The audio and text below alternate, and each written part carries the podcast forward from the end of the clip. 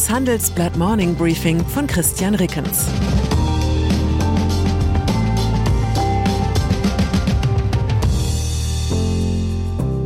Guten Morgen allerseits.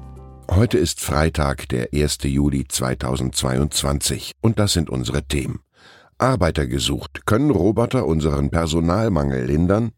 Ausweg gesucht. Scholz schaltet sich in Streit um Kaliningrad ein. Assistenz gesucht. Juniper braucht Staatshilfe. Nach einer kurzen Unterbrechung geht es gleich weiter. Bleiben Sie dran. Die Welt steht vor gewaltigen Herausforderungen. Zum einen die Energiewende voranzutreiben und gleichzeitig den Klimawandel einzudämmen. Und auch der Energieträger Wasserstoff gewinnt weltweit immer mehr an Bedeutung. Doch wie geht es weiter? Erfahren Sie mehr auf dem Handelsblatt Wasserstoffgipfel 2024 am 12. und 13. Juni in Essen.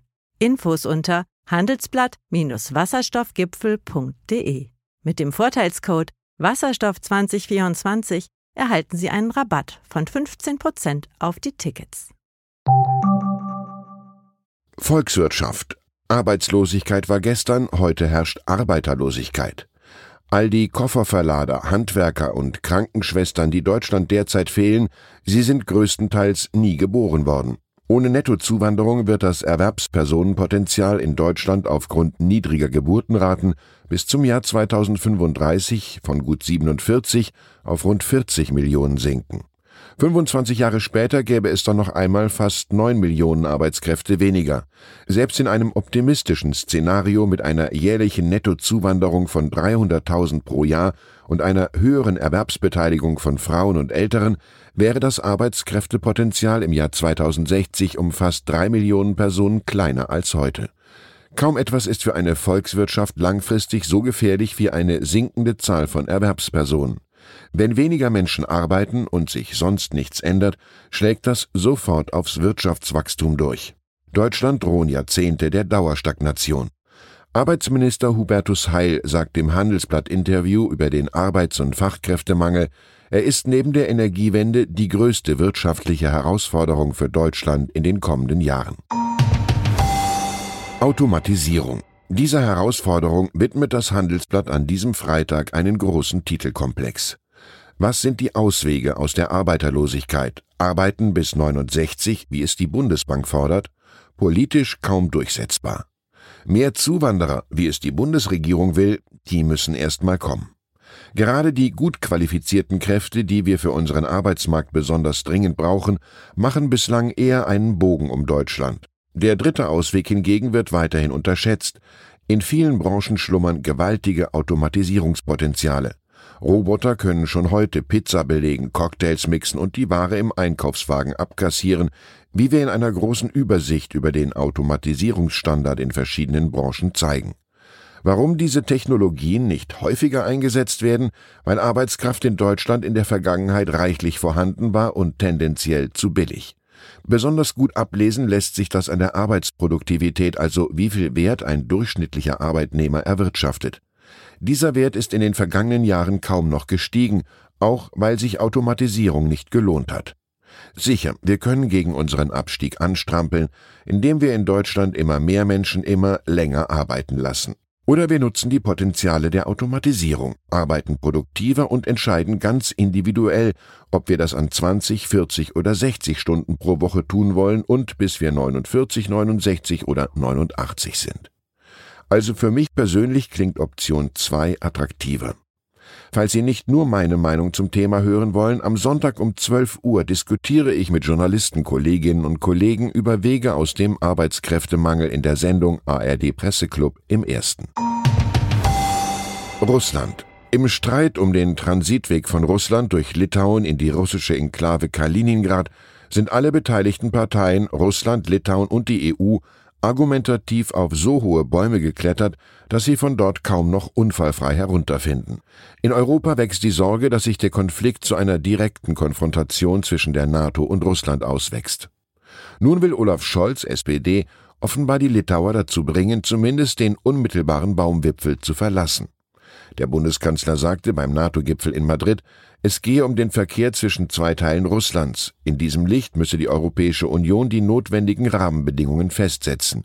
Die Beteiligten seien bemüht, eine Deeskalationsdynamik zu etablieren, versicherte Scholz.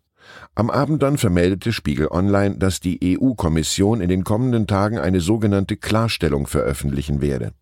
Kernaussage des Papiers ist demnach, Russland darf die Transitstrecke durch Litauen für alle Güter nutzen, aber nur in denselben Mengen wie vor dem Krieg. Litauen unterbindet seit zwei Wochen den Transport von Stahl- und Metallprodukten über den Landweg nach Kaliningrad. Moskau schäumt. Man setze nur um, was in der EU gemeinsam beschlossen worden sei, argumentiert die Regierung in Vilnius. Von Anfang an hatte sie betont, man handle in enger Absprache mit der EU-Kommission. Das Problem, die Interpretation Litauens wird nicht von allen Mitgliedstaaten geteilt, vor allem nicht von Deutschland. Der EU-Rat habe nie vorgehabt, den Transit von russischen Gütern nach Kaliningrad zu unterbinden, heißt es nun in Brüssel.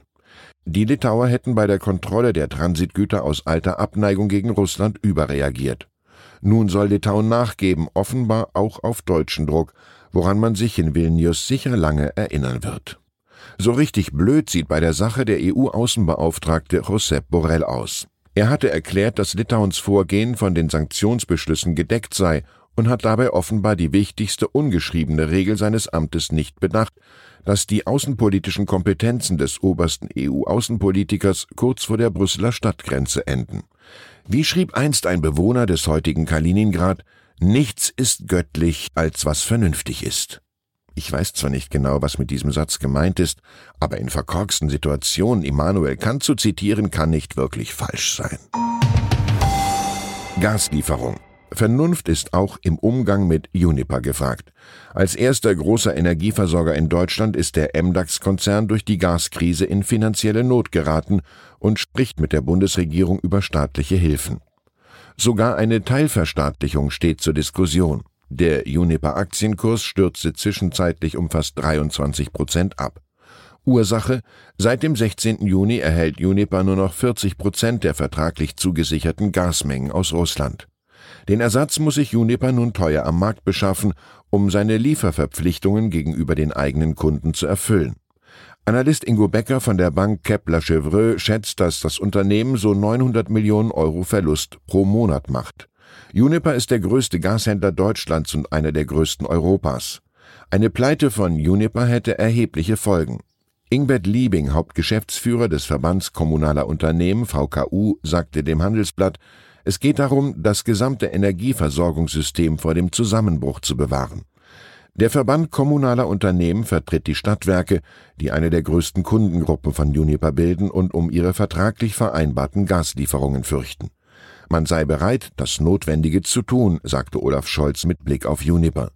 Was das konkret sei, müsse noch geprüft werden. Neben Hilfen für Juniper steht auch ein Umlagesystem zur Debatte, das die Mehrkosten der teuren Ersatzbeschaffung gleichmäßig auf alle Gasverbraucher verteilen soll.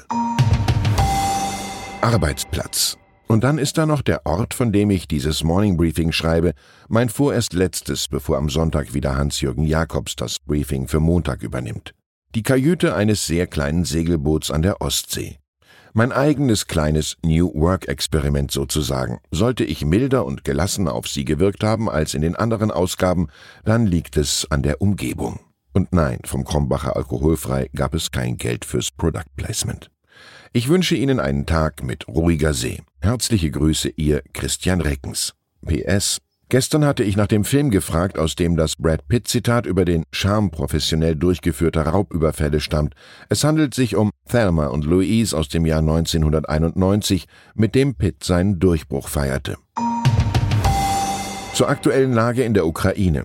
Ukraine will Stromexporte in Nachbarländer ausweiten. Die Ukraine hatte sich bereits Ende Februar vom ehemals sowjetischen Stromnetz abgekoppelt. Der Stromexport wäre eine willkommene Einnahmequelle. Scholz, Russland stellt wieder eine Bedrohung für Europa dar. Die Sicherheitslage ist ernst, aber die NATO ist gewappnet. Mit dieser Botschaft endet der NATO-Gipfel in Madrid. Auch die Lieferung von Leopard-Kampfpanzern beschäftigt die Staaten. Weitere Nachrichten finden Sie fortlaufend auf handelsblatt.com/Ukraine.